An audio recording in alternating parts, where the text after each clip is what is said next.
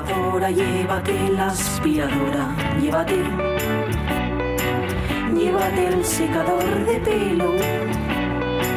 Llévate el horno, microondas, el casete, la olla express, pero la radio es mía. La radio es mía. La radio es mía. Y quédate con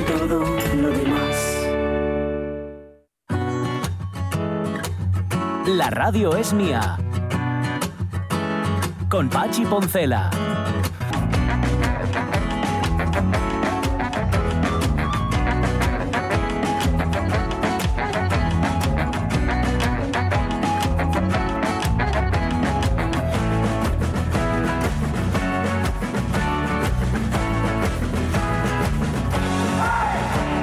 Las 12 y 16 minutos de la mañana hemos recibido un máster de músicas urbanas. Sí, así a lo sí, tonto. sí, sí. A ¿eh? mí me ha dejado dos o tres ideas claras que me cambian un poco la perspectiva. ¿Verdad? Sobre todo que tienen a dónde agarrarme la próxima vez que me enfrente con para analizar cosas que antes ni siquiera veía. No lo habías pensado, porque han cambiado los usos y costumbres, Sí. no solamente para consumir música, sino para hacer la música. Claro, ha claro. cambiado todo.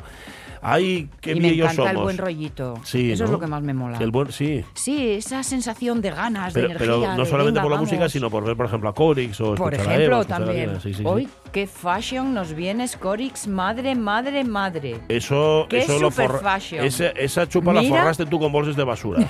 A mí no me digas ese Ikea, color. de Ikea. Es que tiene, lo tiene de un color así azul, azulón, Sí, que de hecho se mimetiza con el fondo que tiene detrás. Ten cuidado que pareces de Oviedo. Sí, es verdad, y es de las 1500. Bueno, tampoco pasa nada, ¿eh? Los que somos de barrio de Gijón, en Oviedo, nos tratan muy bien. Hombre. Con cierta condescendencia, pero nos tratan bas- bastante bien. Provitinos, ya tienen bastante para ellos, ¿no? Es así. Tontícola. Bueno, gracias, ¿eh? Gracias, Elena. Eh, bueno, es que, es que chuli. la- eh, Elena la- le tenemos tanto cariño y además Sí. es que es tan, ¿cómo decir? Tan proteica. Sí, es pura sí. proteína. Exacto, es que te insufla Ah, energía. Es una barbaridad. una Claro barbaridad. que sí. Pues nada, acordaos estos nombres si los veis en el, te- en el, en el escenario del Filarmónica recibiendo su premio. Exacto. Uy, iba a decir la fecha de cuando se entregan los amas, pero ahora mismo no lo sé. Febrero, En solo febrero, puedo ¿eh? decir eso. Vale, pues. Adriana Melo, Eso es. Eva, Eva Eria y, y Corix. Corix. Vale. Pues a ver qué pasa. Em, oye, tengo, fíjate, a raíz de, de la canción de mm, Shakira, la Sí. célebre canción de Shakira, por cierto, el viernes nos ha prometido Jorge Alonso que vamos a empezar el programa haciendo un especial canciones de despecho. Porque Ah. claro, este, este fenómeno Sí, no es exclusivo de Shakira, ni siquiera seguramente es el mejor ejemplo. lleven toda la semana dando listados Sí, de este tema y yo me apunto a jurado. Sí, ¿no? A ver, chico, oye, cada uno. Ah, jurado dices de, de- ah, No, no. a Rocío Jurado. Ah, Rocío, Rocío. A Rocío Jurado, A ¿eh? Rocío Jurado. Jo, sí, es que sí. estaba, ahora, ahora se me ha ido, pero estaba buscando en el, eh, en el Instagram de Juan Pastor Sí. un reel que él ha compartido con una letra de una canción de los chunguitos. Lo que Ah, pasa es que voy a ser incapaz de encontrarla y voy a hacer el canelo. Así que nada, ni siquiera la busco. Chunguitos que no chichos. No, no, los chunguitos, ¿eh? los chunguitos. Bueno, Eso. tampoco no importa, ¿eh? Bueno, no, da, no. da un poco igual.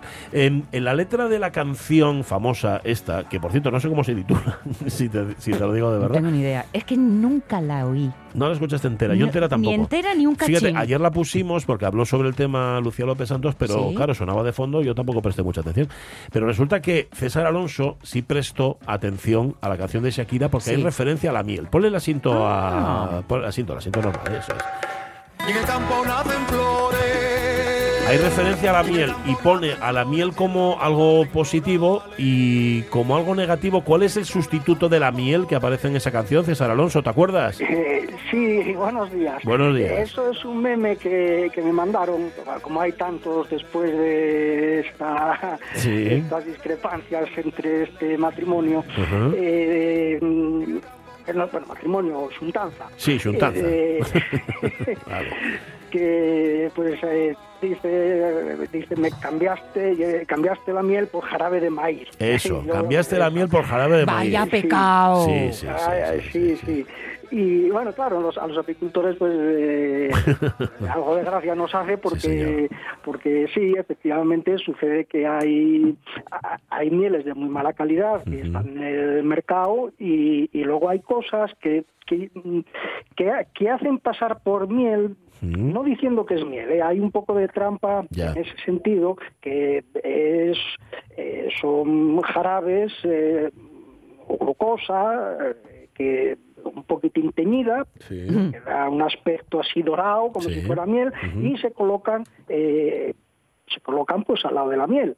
Entonces, no Que son miel, siropes, en realidad, Sí. ¿no? Sí, sí, viene, sí, sí, sí, se llaman de varias maneras. eh, edul- son edulcorantes simplemente, no tienen ninguna otra característica más que, la de edulcorar y el aporte de, el aporte de calorías, pero no, no, no tiene nada más que ver con la miel. Entonces, eh, bueno, mm, eh, no es un engaño, pero entonces, Hmm. claro, te la ponen Bueno, de la miel, dices, bueno, ya. la miel 10, 12 euros, esto, cara, si es igual, vale 4 y para echar aquí a la manzanilla me vale. Claro, ya, ya. Entonces, eh, Ujú. sí, pues bueno, ese... Bueno, pero, pero lo bueno, lo fetén, y por eso Shakira lo saca a colación, es la miel. Eso, Claro, lo otro claro, son... claro. Es eh. que me has Claro. hecho pensar en el sirope de ágave, que muchas veces se le llama miel de ágave, Ajá.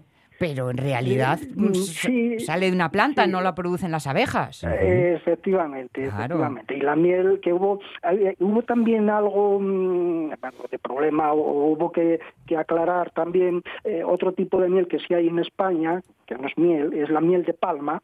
Eh, eh, que- Uy, qué mal suena es una eso. Mm, bueno, no, yo la, la probé, es una sustancia eh, edulcorante, realmente es nutritiva también, no, hombre, no mucho, pues son principalmente azúcares, pero bueno, es algo eh, es algo natural, ¿no? Es una, un- una, una secreción de, de la palma y, mm, y- pero claro, no se puede llamar miel, miel Ya. es la que hacen las abejas. Claro, ¿no? es que- Y punto. A Sonia le sonó lo de miel de palma, aceite de palma. Sí, sí, sí, perdón, Claro, perdón. no, Tan perseguido, Que no claro. tiene que ver. no tiene nada que ver. No, no, no, no. Vale, vale, vale. Bueno. Bueno, temporal, ¿cómo se está, cómo se está afectando? Bueno, pues mira, ¿Pasamos nos está algo? afectando, sí, sí, sí, nosotros, pues mira, ayer tuvimos que ir a levantar varias colmenas que nos habían volteado el viento y todavía hoy por la mañana hubo que volver a, a pro- eh, unas eran las mismas, ¿eh? que, que parece que, que entra el aire de determinada manera, Ah. que, que refolga ahí donde tenemos un colmenar y, y, y, bueno, ya no sé, vamos a ver si, si luego en una estiada podemos cambiarlas o qué hacer, porque ya no es cuestión de, de ponerles peso encima, que más no, no, no sé lo que vamos a hacer. Y es que sopla mucho. eh, pasamos, la, la estación meteorológica de Taramundi marcaba, eh, pues lo- la miré ayer, pues una racha de máxima de 112 o una cosa así y bueno pues en sitios más altos eh, pega más ¿no? Bueno, bueno. claro entonces eh, mm, las colmenas se dejan preparadas ya para estas eventualidades ya cuando se cosecha y Sí. se deja eh, todavía con buen tiempo eh, se dejan preparadas con, con una normalmente con una piedra pesada encima para evitar esto. Ujú. aún así pues sucede Entonces nosotros tenemos la suerte mm, de tener todos los colmenares bastante cerca de casa Sí. y nos permite dar una vuelta eh, sin perder mucho o que nos lleve mucho tiempo. Y si sucede algo pues bueno cogemos, nos ponemos los trajes de protección las, las levantamos y confiar y hay que confiar a que que, que sobrevivan, ¿no? Porque Sí. claro, si Cruzáis los dedos. llegaron- Mm. Claro, a veces se abre la colmena, quedan- se enfrían las abejas, eh, bueno, eh, puede morir alguna. Ya. ¿eh? Entonces, estas que hemos levantado a- ayer y hoy, pues una teníamos un poco de mala pinta, eh, pero bueno, hasta que no mejore el tiempo no podemos, No podemos abrir para, para mirar. ¿Y ellas cómo Y- hacen? Cuando viene un temporalón como este y baja la temperatura tanto... Sí, mm. Ellas- Sí, ¿no?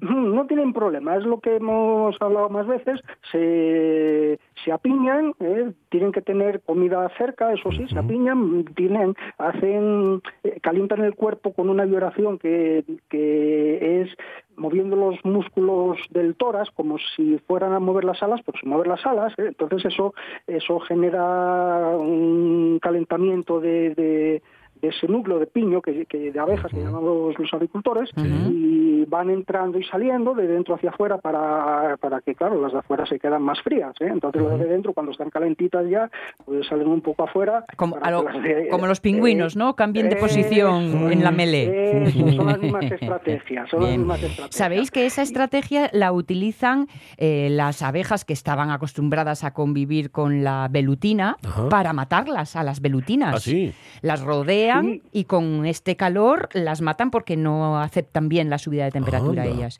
Lo que pasa es que las de aquí no saben. Mm, Tienen que aprender todavía, tienen que aprender. Hay alguna observación, eh, pero bueno, eso es un es un proceso largo porque eh, las abejas, mm, aunque hagan una, que se, se llama así una transmisión cultural de, de conocimientos, por ejemplo, cuando una abeja vuelve- encuentra comida, vuelve a la colmena, hace la célebre danza del, del ocho, Mm. que les indica a las demás dónde está la comida, el tipo de, si es abundante, les da a probar para que sepan qué tipo de comida es. Eso es una transmisión cultural de conocimientos. Pero, Ah. claro, eh, mm, las abejas viven muy poco tiempo. Es decir, no... Ya, no, no ellos a van tiempo. poder no les da tiempo a transmitir Claro. eh, de, de una manera efectiva ese, ese ese conocimiento. conocimiento a, a, a todas, ¿no? Porque eh, según va cambiando eh, la floración, vamos a poner que haya una floración de, de castaños, se puede tras- transmitir eh, dónde están los castaños floridos, pero claro, a la primavera siguiente eh, hay que buscar otra vez los castaños. Ese conocimiento del año anterior no llega, no llega al siguiente. Eh, y, y como dice Pues muy bien. Sonia, efectivamente, así es, suben eh, donde están, eh, donde, han convivido con, con la vespa velutina eh, siempre, pues utilizan esa estrategia, embolan, que se llama Sí. así, a, a- Embolan. al insecto, embolar, sí, les, Ujú. les suben la temperatura y, y palma. Y. Eh, entonces, eso, pues aquí pues tendrá que ser una, una adaptación ya de, de otro tipo y, y lleva más tiempo. Mm. Estás triste, vida. Vamos a darte calor. Sí, sí. Un abrazo de, un abrazo no, de no, amor. Deja, deja, no te molestes, no te molestes. ¿no? No te molestes. Oye, ¿y, y los abejorros que el otro día quedamos a medias con esto, César? Sí, bueno, pues eh, utilizan, hay, mm, el invierno se pasa como puede eh, cada uno, ¿no? Entonces Ajá, los sí. abejorros eh, utilizan una estrategia que también utilizan los avispones, el, el que hay aquí, el europeo y el asiático, y, y también algunas abejas, eh, o la mayoría de las abejas, que eh, es que se mueren, eh, se, mueren todo, toda la colonia menos Sí. las reinas. ¿eh? que al final de temporada se salen un determinado número de reinas, se fecundan y son las que quedan vivas y esas se esconden en un sitio protegido, eh, se entierran o se meten en algún hueco de un árbol, las hay especializadas en, en huecos de árboles y, y quedan en un estado de hibernación pues un montón de meses hasta que llega la primavera y calienta, entonces pueden retomar la actividad, claro, algunas mueren, ¿eh? no todos los no todas las que al finales de otoño se entierran van a nacer vivas. Algunas mueren y las otras pues tienen un trabajo también muy difícil por delante, que es la creación de un nuevo nido. ¿eh? Ella sola tiene que eh, resucitar, digamos así, Sí. tiene que estar buscando alimento, tiene que ir preparando el nido, tiene el nido que además es un poco más es distinto al de las abejas. Por un lado, almacena miel para ella y, y una bola de polen donde va a poner los huevos y tiene que calentar esa bola de polen con los huevos dentro como si fuera un pájaro, casi, eh, casi lo mismo, Sí. y alimentarse de la miel que puso cerca. Si se le acaba, tiene que salir a buscar más. y Madre, tiene que qué complicado. para- Es complicado. y Muy claro, Solos ante el hay- peligro, ¿eh? sí, hay, terrible. hay- hay un número también de fracasos eh, considerable. No Claro. toda- Claro. ni todas las que nacieron en otoño llegan a la primavera, ni todas las que en primavera se reactivan llegan a, a conformar una colonia. Si todo va bien, esas primeras larvas van a van a eclosionar, se van, pasan al estado de ninfa, luego al estado de adulto, entonces ya eh, son ellas quienes se van a ocupar de salir a buscar la comida, alimentar a la reina, alimentar a las otras larvas y la reina pues ya no vuelve a salir de- del nido. ¿eh? es, un, es un nido pues es extraño viendo la, la complejidad de, de- de las colmenas, pues estos animales que son muy próximos, pues bueno, la verdad son un poco, eh, en comparación un poco chambones, ¿no? Sí, ¿eh? Igual aprovechan un nido de un ratón, Ajá. entonces en el nido del ratón hacen ahí una suerte de celdillas, eh, eh, aprovechan los materiales y tal, entonces, bueno, para quien está acostumbrado a, a- a la visión de una colmena tan ordenada y con esas celdillas hexagonales tan perfectas y todo tan medido, tan guapos, pues bueno, un, eh, un nido de abejorro dice, perdón, ¿y esto? ¿Qué? Hombre. Abejorro tenías que ser. Sí. Eh, y otros, pues bueno, hay, hay más estrategias. Aquí tenemos eh, el, caso del el oso, que no siempre hiberna, depende de Sí. La temperatura, ¿no? la, esta- la estación, pero unos que son muy, eh, que sí ah, eh, son muy proclives a, a hibernar, por, por dos razones, son los murciélagos.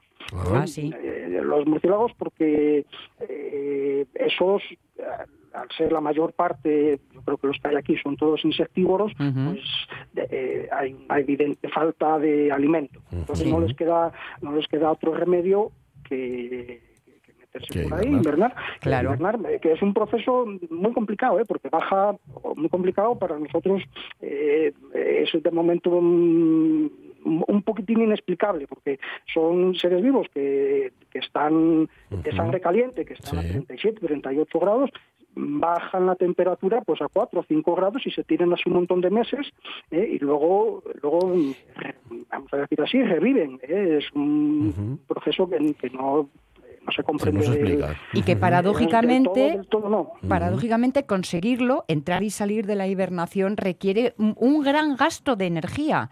De Ah. hecho, cuando vas a las cuevas con espeleólogos y estas cosas, siempre te dicen apagad los carburos, no de- eh, eh, despertéis a los murciélagos, porque si tienen que volver a realizar el proceso, igual no les llega para el invierno, no les llega para el verano. Fíjate.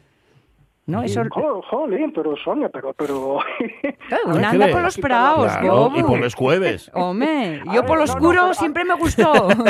Sí, a, ver, no, no, a ver, el- el- aquí no vamos a repartir el dinero. ¿eh? A mí Pachi me paga X todas las semanas y, no... ¿Pero qué no crees? ¿Que no sé le pasaste esta información y que lo está leyendo lo que tú mandaste? No, Claro. no, no, no es así, no es así. No, no, no. no. Fíjate. Bueno, Pero, pero pues ¿gusta sí, te y meterte en jueves, en serio? hay- Me chifla Sí, ¿eh? la espeleología. Mí me dame mucho miedo.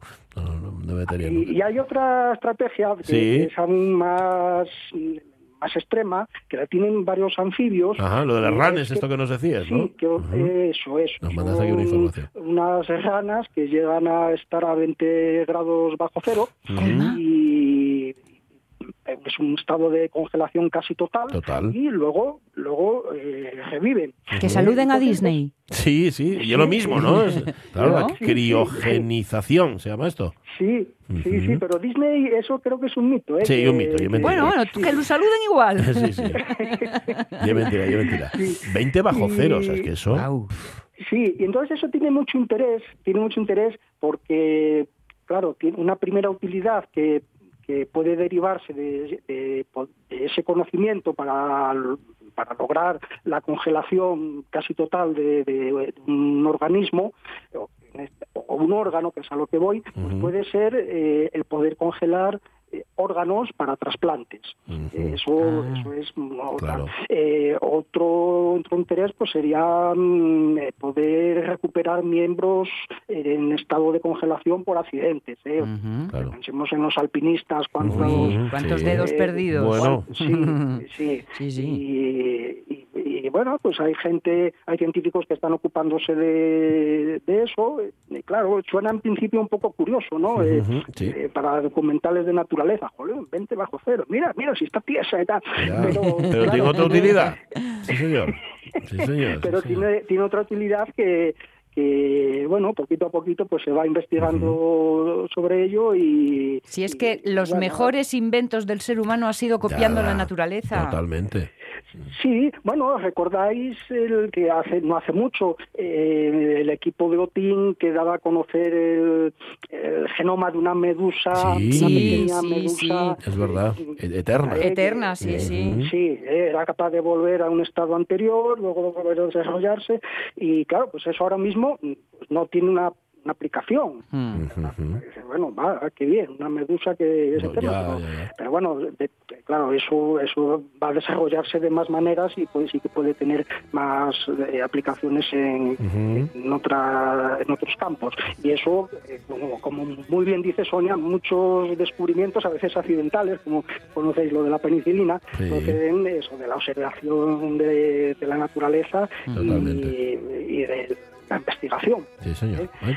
Bueno, Bueno, no sé si. creo si- que nos vamos. Ya nos está, vamos. sí, pero hoy, Eh. hoy dila- diles cosas como son. Otros días no te da tiempo a contarlo todo y hoy sí. Sí, que, A ver, pues, claro, diles cosas, porque solo dices, solo me dices lo malo. Lo bueno nunca me lo dices. Yo te voy a decir, que felicidades, o qué te diga, Pachi, aquí, aquí no llega ni, ni cesta ni lotería. Pero ya pone el tiempo. Y el amor, no te llega El amor sí, ¿eh? El amor sí. Sí, Claro, eso Gogu. sí, eso sí. Oye, el que no se conforma con lo que tiene, ¿qué? Sí.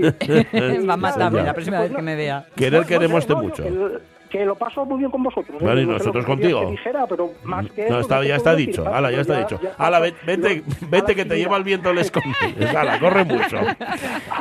Un abrazo, Un Un César. gran abrazo. Cuídate. Un abrazo. Hasta luego. Y hasta el martes que viene. Sí, el martes que viene aquí estaremos. Y él ¿Eh? también. Y él señor. también. Y estaremos los tres en la misma circunstancia. Bueno, 20, 20, 20 bajo cero alcanza. Fíjate. La- ni más ni menos, ¿eh? La rana esta que vive en Alaska. Ay, Está- Gustavo, chica, ¿cómo estás últimamente? La- es la rana de la madera, la llaman. Ah. Pero igual la llaman porque queda así como un tucu Sí, posiblemente. cuando llega el invierno.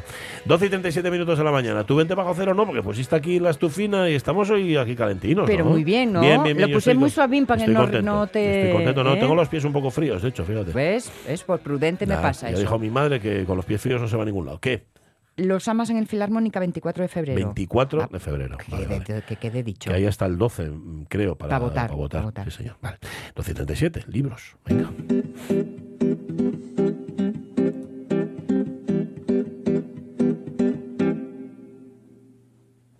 Ay, no hiciste nada hoy. Ya, Todos. no sé. Estamos esta- perdiendo las buenas costumbres. Estaba despistada. Mm, Uy, ah, para el siguiente. Algo Uh, así. Vale, sí, me para- para encanta. la próxima. Oh, Rafa Testón, ¿cómo estás? Buenos días. Buenos días. hola, Muy Rafa. bien. ¿Todo bien? Todo muy bien, todo muy bien. Con, con frío, con lluvia, pero normal, Vale, ¿no? Pero 20 bajo cero no alcances, ¿no? Todavía. No, no, no, no, Bueno, no. a ti date lo mío. ¿Fuiste a bañarte, por cierto? Lo intentamos, pero no, no, no hubo No, manera. eh, era, no. era imposible. Bueno. Fuimos hasta Poniente, a ver si Poniente, pero tampoco. tampoco. Tampoco. Hay que ser prudente. Oye, viene También. una olona de esos. No debes. una es que- olona y os lleva todo. Es que Sí, además no, no, no, no. no, no se puede, ¿no? Está prohibido en hacerlo. En San Lorenzo imposible. No, en no, Poniente es otra cosa, pues siempre está, ya sabes, está ahí mucho más recogido, pero Sí, tampoco, tampoco. Claro, además Mejor. méteste un poco para allá y llévate la olona y se acabó Sí, el sí. asunto, ¿no? no, Vamos a no hagáis, no Ya hagáis el bobo. Es que yo era porque no podía venir hoy a la radio. A ver si voy a hacer el tonto. Claro, no. Y además no ibas a poder ver eh, al nuevo entrenador del Sporting, a ver cómo empieza y tal, y eso también te. Y vaya, hombre, ahora que empieza. Claro, ahora que empieza una nueva era en el Sporting, eh, me la voy a perder. Bueno. Eh, a ver, ¿qué nos traes hoy? ¿Qué libros nos traes, Rafa? Pues la buena el, letra. primer, el primer libro que os traigo es un libro que no es una novedad, porque es un libro que ya se publicó hace muchos años, pero Sí. sí, es novedad la edición que sale ahora en Blacky Books, que hace estas cocinas tan guapas, y es el taller de bicicletas de Sempé. Ay, Sempé, el que conocemos como el gran ilustrador Vale. con Gostini del pequeño del Mm, pequeño Nicolás, sí. y, y escritor también, porque Sempé tiene varios libros publicados. Yo- a mí el que más me gusta, que siempre me, que yo tengo en otra edición mucho más fea que esta, por cierto, porque esta, esta de Blacky Books es preciosa, es el taller de bicicletas. El taller de bicicletas cuenta la historia de, Ra- de Raúl Taburín, que es el gran eh, es, eh, tiene un taller de bicicletas que es Ujú. donde, donde va todo el mundo y lo sabe absolutamente todo de marchas, calapié, rodamientos de bolas, piñones, cámaras, neumáticos, todo lo sabe él. Pero él guarda un terrible secreto Mm. eh, y el gran secreto es que él no sabe montar en bici. Anda. Mm, Hoy, hoy, hoy, me encanta. Ese es el, el gran el gran secreto que tiene Raúl Taburín y al final se lo va a confesar cuando entra en otro, en otro taller un misterioso fotógrafo sabe que ahí se va a acercar a un igual y que ahí va, va a poder confesarle lo, lo que él más eh, ama, que es la bicicleta, lo que lo, vamos a lo que entrega su, su vida, porque es un amor terrible a la bicicleta y ahí va, va a confesar lo que pasa y no diremos lo que pasa después. No, no, no, no lo cuentes, No, pero en cualquier no. caso, eso tiene que ser bastante más habitual de lo que pensamos. ¿eh? Seguro. ¿Sabes? Gente que tiene una confitería que no le gusta el dulce, Claro. Sí, ese tipo de cosas. Sí, sí. Hombre, aquí te recuerda también a, a la novela de, de- a la nouvelle, como se dice, de, Mm. de, de, va, de Unamuno, Sí. San Manuel Bueno Mártir, Sí. ese hombre al que van a canonizar, Sí, señor. ejemplo para todos, que al final descubres que, que no tiene fe, que Claro. no, que él no creía. Sí, señor, sí, señor. Oye, que, que- es que soy fan de Sempe, no lo puedo evitar. Hombre, es- maravilloso lo que hacía este señor con, con cuatro líneas, como quien dice. Buf, es, es maravilloso. Es maravilloso. y ahondar un poquitín más en él, eh, tiene al final un epílogo y Sí. este epílogo publica la, la- bueno la última entrevista con el dibujante que hizo Lemón en el 2018, él falleció el, 10 el 11 de agosto de 2022 y en esta y en esta entrevista hice dos cosas que, que yo creo que os, que os va a gustar mucho, porque una es Sí. el amor a, a la música, Ajá. porque él es un, bueno, eh, su, su gran pasión era Duke Ellington Mm. y después su gran amor a la radio. Ah, Le claro. pregunta en la entrevista, la radio también jugó un gran papel y él dice, la radio me salvó la vida. Mm, Fíjate. Gracias a ella muy pronto en mi infancia, hacia los 8 o 9 años, pude escuchar tanto música clásica como de variedades y también jazz y grandes textos porque también había radioteatro. Me levantaba de noche para escuchar los programas de la radio americana. Es el que no, no hacía otra cosa porque él pasó una infancia así un poco, poco triste, el- su- la infancia de SMP, y lo único que hacía, lo único que le daba vida, lo único que le abría los ojos al, al exterior y los oídos y todos los sentidos era, Oh, era la radio. Qué guapo. Sí, señor. Pues mira, tengo que hacerme yo con ese libro. A ver si me, a ver si me lo regalen para el cumpleaños. A ver si cae. A ver si Al cae, si viento le digo, Ahí lo dejo. le digo. Ahí lo dejo. ¿eh? Voy, voy a contar una anécdota de la radio y de, que cuenta, ¿eh? que Sí. dice que es, es- dice que eh, él dice que hizo parar un día el autobús diciendo que mi padre iba a salir en la radio para no perderme mi programa de jazz. Ole. Y ahí, y ahí en medio del campo, en la región de Bern, le pedimos a la gente que no dejara de escuchar el programa en su casa. Y cuando acabó dije, vaya, mi padre no ha salido hoy, saldrá en el próximo programa. Oh, qué bueno, qué bueno. qué bueno. Sí, señor. Sí. ¿Cómo, cómo es el, el- el taller de bicicletas? ¿Es el, El título? taller de bicicletas o El secreto inconfesable de Raúl Taburín, Vale. y, bueno, editado por Blackie Books y, y el de Os habrá pasado a todos esos minutos antes de bajarte del coche para que acabe la entrevista Bueno. o para que acabe. Bueno, eh, mi padre, volvíamos de la ñora, es que esto no sé si contarlo, creo que ya lo conté. Volvíamos de la ñora siempre a las 3 de la tarde porque en Radio Gijón, cadena, hoy cadena Cope, antes no sé qué cadena era, salía Rosendo Menéndez, el charro incógnito, cantando. Hombre. Era el Optivaquero Show y mi padre teníamos que ir, teníamos que volver a Gijón escuchando aquello. Tú fíjate, ¿eh? Bueno, en fin. A mi padre a la canción de Juan Charrasqueado. Sí, cantada, cantada por. Rosendo. Madre del alma. Pues fíjate, tenemos algo más en común ya, Rafa. Eso es, eso es. Ya, vale, Vale, eh, ¿qué más traes? A ver, ¿qué más cosas? Pues, pues me traigo el nuevo de publicar Claudia Piñeiro. Claudia Piñeiro ya hablé de ella muchas veces, sobre todo con el libro con el que ganó después el, el premio de la- el premio Hammett de la Semana Negra, que era Catedrales. Es una de las mejores escritoras de novela negra, en este caso ella es, ella es argentina, y ahora acaba de publicar, después de Catedrales, eh, su nuevo libro, que es El tiempo de las moscas. Llega como, bueno, como el libro más vendido, número uno de, de ventas en Argentina, que es un país donde se lee mucho y se venden muchos libros, y Claudia Piñero yo es una de, bueno, hace dos años cuando vino a la Semana Negra, siempre que me preguntaban que a quién no hay que dejar de ver, yo siempre decía a Claudia Piñeiro. Si podéis Ajá. ir solamente a una cosa, Mm. a esta mujer, porque es ¿Pero por qué?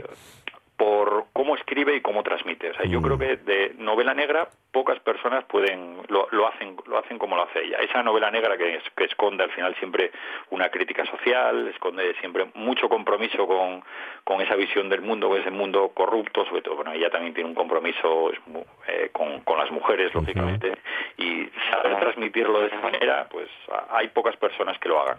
Y acaba de publicar este el tiempo de las el tiempo de las moscas que nos cuenta la historia de, de dos mujeres una que sale sale de la cárcel porque estuvo 15 años presa porque mató a, a- al amante de su ex marido entonces ella cuando eh, lo que nos va a contar cuando sale sale esta mujer de la cárcel por una parte eh, ver la sociedad tan distinta, una mujer que vivió durante 15 años encerrada, y la sociedad que se encuentra, porque todo, todo cambió, ¿no? El avance del feminismo, las leyes del matrimonio igualitario, el aborto, el lenguaje, todo le va a costar a adaptarse. Ella es un ama de, de casa tradicional y, y ella quiere volver a, a esa forma de ama de casa tradicional, pero se encuentra que la sociedad es muy es muy diferente y se va a asociar bueno con una con una amiga que, que hizo en la cárcel, que esta ya no era tan tan tradicional. Bueno, qué buena pinta Sí, tiene. la verdad que sí, suena muy bien. Sobre todo se acaba bien. El planteamiento es muy interesante, muy estresante también, pero me gustaría que la historia fuera. Em, título del libro, perdona. El libro tiempo de las moscas, edita Alfaguara y la autora Claudia Piñeiro. Insisto, Ujú. eh, esta hay que leer a Claudia Piñeiro. Vale, pues mira, otra Oído recomendación cocina. que apuntamos. Para el cumpleaños, este y el de Sonia. El de Sonia que es el mismo día que el mío. o- Sí. y, y- y viceversa. Y viceversa. Venga, que tienes más, seguro. Tengo más, tengo más. Venga. Pues mira, acaba de publicar también uno de estos grandes autores de la, de la narrativa española, que es Álvaro Pombo, que lleva Mm. muchos años ahí arriba, edita Sí. también, como siempre, en, en la editorial Anagrama, y aquí acaba de publicar el libro que se titula Santander 1936. Ujú. Santander, coma 1936, y aquí lo que nos va a contar es la historia de, bueno, del tío carnal de- del autor, de Álvaro Pombo, que tiene, él tenía 19, eh, bueno, el tío tiene 19 años en este 1936, Ujú. y nos va a contar pues eh, hablé aquí también hablé aquí hace poco co- recomendando mucho el libro de Paco Cerdá el de 14 de abril Sí.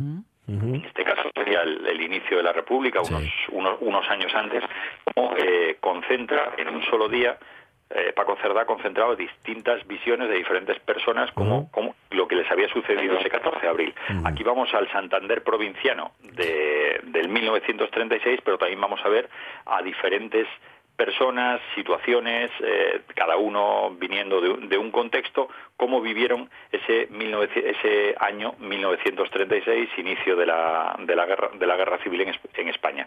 Sobre todo eh, su historia familiar, que es la que, en la que se va a centrar Álvaro Pombo, bueno, con al, al fines a, a la falange que tuvo ahí y después lo que sucede, lo que va a suceder después y cómo eso influyó en su familia. Sería un poco la visión de, de Álvaro Pombo de su situación familiar. Recuerda un poco también a- al de al de Javier Cercas cuando volvía a su pueblo también a contar la historia de su, de su abuelo, de la monarca, el vuelo de la monarca, me parece que se llama aquel libro. Bueno, esto lo hacen, bueno, me parece que lo hacen muchos autores, una tontería, pero es en efecto poner eh, o recordar o, o retrotraerse a un tiempo y, y da la impresión de que todos lo hacen cuando ya tienen unos años. Cuando tienen unos años es como si lo hubieran estado cociendo, macerando a fuego lento, ¿no?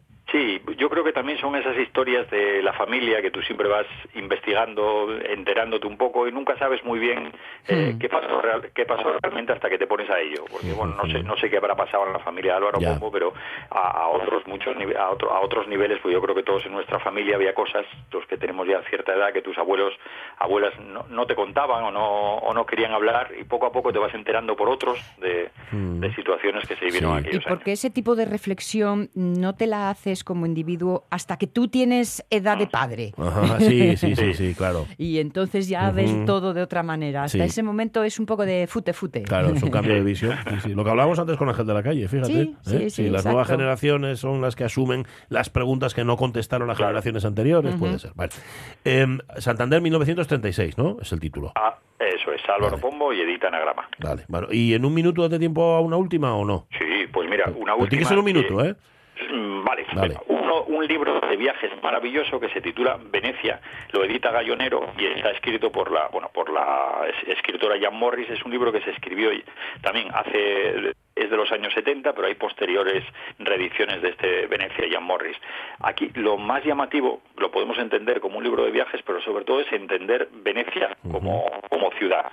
Yo cuando leí, cuando leí este libro, que lo leí estas navidades, me recordó casi Venecia más que una ciudad italiana que asociamos a lo mejor con el bullicio con la o con Sí. la Venecia actual llena de turistas, era una una Venecia melancólica. Casi me parecía que Venecia tenía que estar situada en Portugal, con esa- con esa saudade, porque había una visión porque ella cuenta la visión que ella tuvo de, de Venecia cuando la visitó por primera vez y cómo fue cambiando, sobre todo a, raíz de las inundaciones que hubo en el año en el año 66. Y ya, bueno, todos los organismos internacionales se volcaron con Venecia para reconstruirla y se convirtió en otra cosa. Pero ella te habla de esa de ese punto melancólico que tiene la ciudad, no tanto por un pasado esplendoroso, sino por algo que está dentro. Ajá, bueno. La trata como un organismo vivo. Eso contómelo una vez Paco García Pérez. Me dijo, eh, a mí gusta mucho ir a Venecia en otoño. Guau, pillo unas depresiones ahí. decía, decía él, posiblemente vaya por ahí. ¿Cómo es el título? Es Venecia, pero ¿quién es la autora? Venecia, la autora es Jan Morris, lo edita Gallonero y la traducción es de Concha Cardeños. Bueno, pues nada, ¿ves? En un minuto. Gracias, Rafa Testón. Un A abrazote, vosotros. Rafa. Un abrazo. Un abrazo. En un minuto estuvimos en Venecia y en un segundo cambiamos de Palú. ¡Ojo! ¡Ojo! Que hoy cambia la sintonía. Estando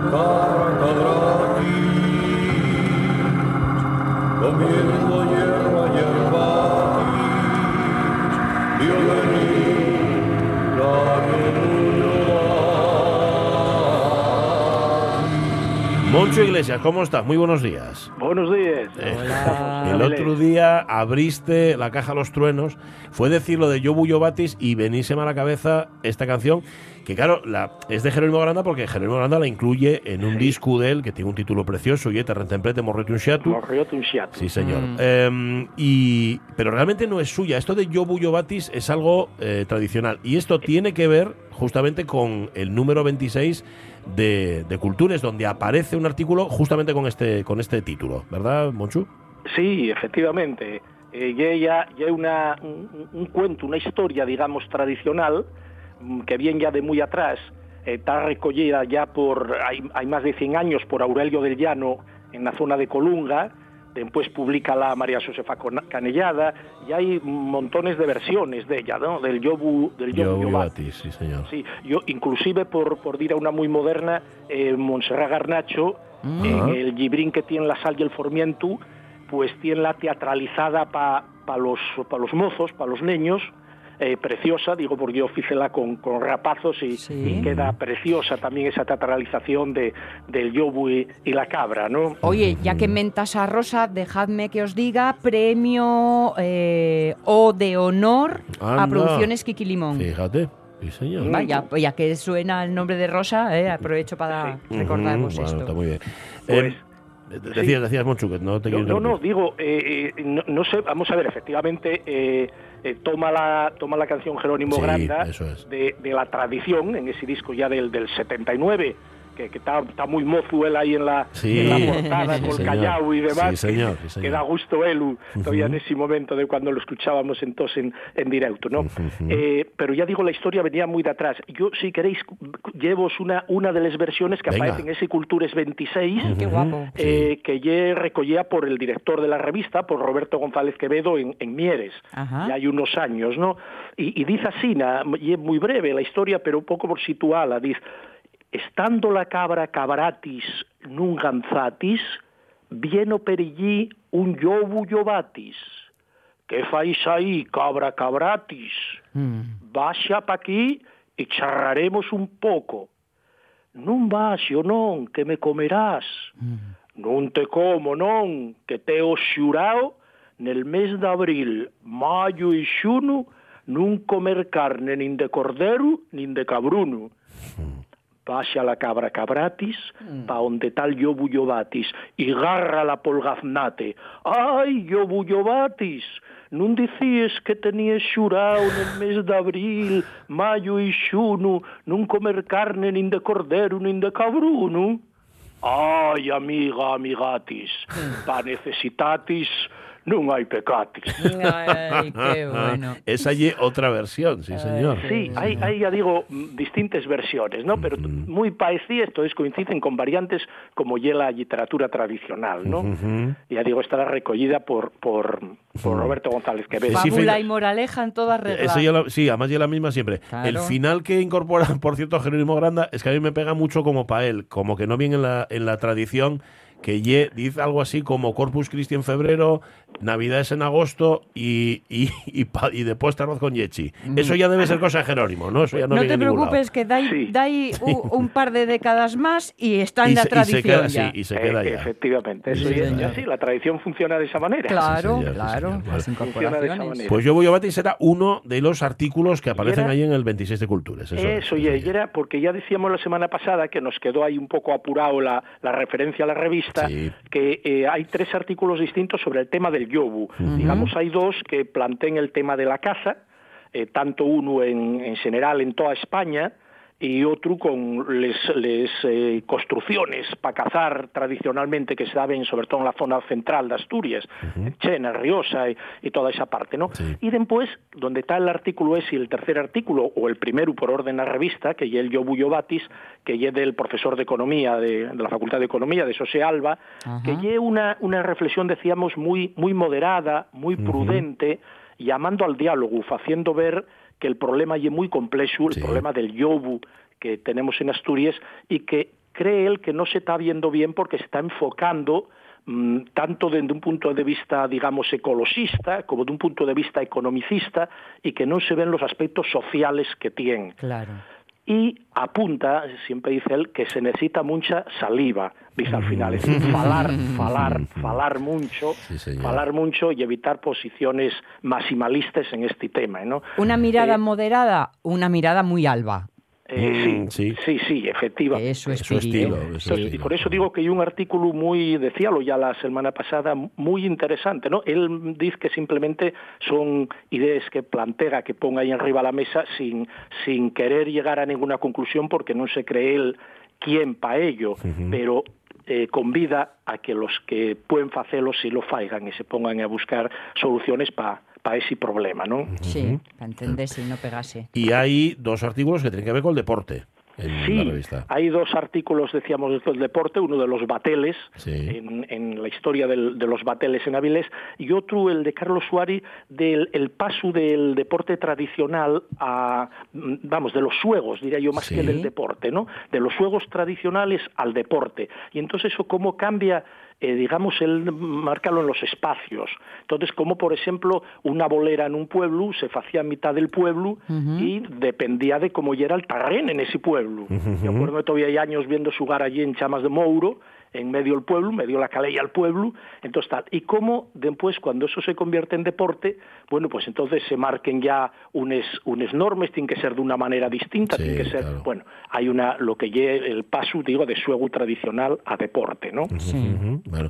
Y luego están los de, los, de, los de tradición oral, que ya solamente por el nombre ya mm, tienen una capacidad de, de sugestión tremenda. Uy, hay, hay, son dos artículos mm, muy distintos, pero muy guapos. ¿eh? Sí. Uno muy breve, uno muy breve, el de el del alma piquiñina, Ay. que decíamos el, eh, ya el, el otro día, de Álvarez Peña, eh, en donde plantea y un resto que se da en toda Europa, y un resto del xamanismo, de los xamanes, y el ver cómo el alma Sí. residía en los huesos, residía en la, en la cañamina del hueso. Entonces, como ahí estaba el alma, había la posibilidad, digamos, de, de resucitar desde, desde, desde el hueso, ¿no? Y entonces él, cuenta eh, historias distintas eh, sobre la cuestión. Eh, yo recuerdo, hay una, no sé si tenemos tiempo para ello, Un minutín, sí. un minutín, hoy no sé si hay. Bueno, Minuto yo- y medio. del- vale. Eh, dice, dice así, na, es que recuerdo contámela mi opa también en esta. Era mm, la visita cuando San Pedro y, y Dios van de visita y piden posada en una casa. Son cuentos tradicionales. Dice, Dios y San Pedro fueron a gospiarse a la casa de una paisanina que tenía un xiatín y a un poco de pacha. Dios y a San Pedro comieron el xiatín de la mujer y a fueron echando los huesos grandes a un furacu y a los pequeños en outro. Dios fezó el milagro y al día después habían un yau, un gran rebañau de vacas y al outro de xiatos. Y aprendieron y fuego a la pacha pa- y avolvióse una gran pila trigo. Bandera la siente el pueblo, dio en quemar en tos la pacha y avolvíase trigo. Es decir, el, el cómo de los huesos Sí. eh, vuelve otra vez a resurgir la vida, ¿eh? ese, ese residir ahí. Pero el alma piquiñina no era la sangre, Monchu. Sí, Mi abuela, hay- cuando te pinchaba este decía, Eso, chupa, chupa, ¿qué tal la alma piquiñina? Mm. O, o va- o cuando tenías una mancadura, va a salir el alma piquiñina por Eso, ahí. eso. ¿eh? Salte el alma piquiñina, había que tener cuidado, efectivamente. Sí, sí, ¿eh? sí, muy de en, mi en- abuela, en otros eso. momentos. Pues buscáis todo esto que nos acaba de contar Moncho Iglesias en el número 26 de Cultures. Cultures. Eh, y marchamos con el Yobu Yobatis. Eh, y, y me acuerdo del refrán este, que tanto repetía mi madre, del invierno no lo comió el yo. Eso, Eh, yes, sí. que claro. pensábamos está que no iba a llegar y llegó el invierno. Ahí lo tenemos. Un abrazo, Monchu. Muy Cuídate. bien. Alma Otro. grandona. Sí. Que. Adiós. Adiós. Oye, qué bien, qué bien cuenta Muy Monchu. ¿eh? Sí, Sí, sí. señor. Qué guapo. Cierto, cierto. Bueno, marchamos. ¿Vienes mañana? Sí. A las 10 vamos Venga, a un estar ratín. aquí, estaremos un ratín, tres horas hasta la una, Bueno, justo. luego viene el, vienen las noticias, luego viene Para el tren luego de ir a RPA. tomar un agua con gas. Sí, pues sí. Bueno, agua vamos a tomar un poco ahora, ¿eh? me da la impresión. Marchamos, José Rodríguez, Sonia Avellaneda, sé felices, adiós.